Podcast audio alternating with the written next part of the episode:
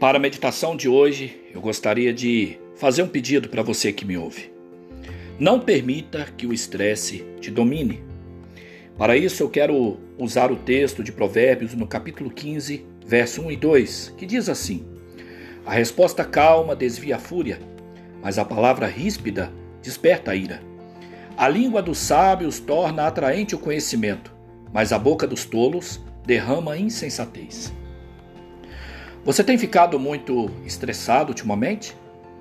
Talvez seja porque as coisas não têm saído do seu jeito ou simplesmente porque tudo tem dado errado e você não sabe como reverter as situações. Nesses momentos difíceis é muito importante que você tome muito cuidado com suas palavras.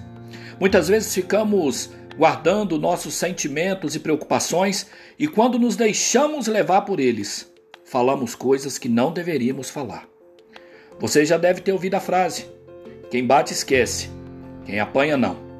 Infelizmente, isso é muito verdade. Se dissermos palavras duras, movidas por nossas emoções, poderemos ferir as pessoas. E Deus não deseja que isso seja dessa maneira. Deus quer que o busquemos para que Ele nos dê domínio próprio e sabedoria que só Ele pode dar. O texto do apóstolo Paulo aos Gálatas, no capítulo 5, do verso 22 ao 25, diz assim: O fruto do Espírito é amor, alegria, paz, paciência, amabilidade, bondade, fidelidade, mansidão e domínio próprio. Contra essas coisas não há lei. Os que pertencem a Cristo Jesus crucificaram a carne com as suas paixões e desejos. Se vivemos pelo Espírito, andemos também pelo Espírito. Queridos, eu quero que você saiba que sempre existe uma saída e uma solução para qualquer problema que você esteja enfrentando. E eu quero te convidar a escolher fazer diferente hoje.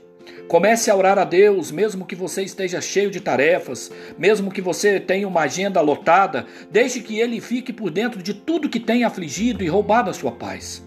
A Bíblia diz na carta aos Filipenses, no capítulo 6, no capítulo 4, versos 6 e 7, não andem ansiosos por coisa alguma, mas em tudo, pela oração e súplica e com ação de graças, apresentem seus pedidos a Deus, e a paz de Deus, que excede todo o entendimento, guardará os seus corações e as suas mentes em Cristo Jesus.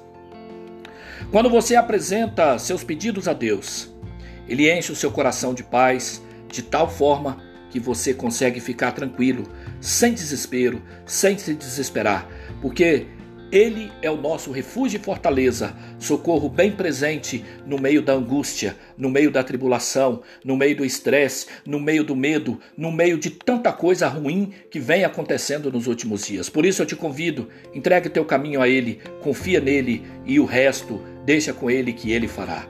Que Deus abençoe você nesse dia, nessa hora que você está ouvindo essa meditação e que você possa acreditar que Cristo é a solução, somente Cristo é a esperança para todo e qualquer problema. Que Deus abençoe em Cristo Jesus. Amém.